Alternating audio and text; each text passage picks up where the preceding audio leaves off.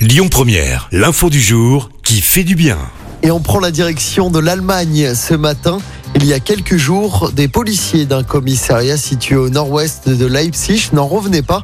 Un homme d'une cinquantaine d'années s'est présenté à eux pour leur remettre deux caisses contenant au total 150 000 euros.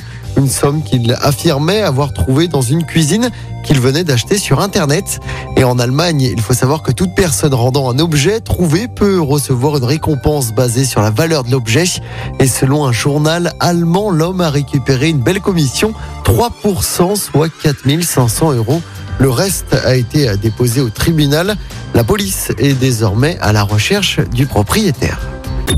Écoutez votre radio Lyon Première en direct sur l'application Lyon Première, lyonpremière.fr et bien sûr à Lyon sur 90.2 FM et en DAB+.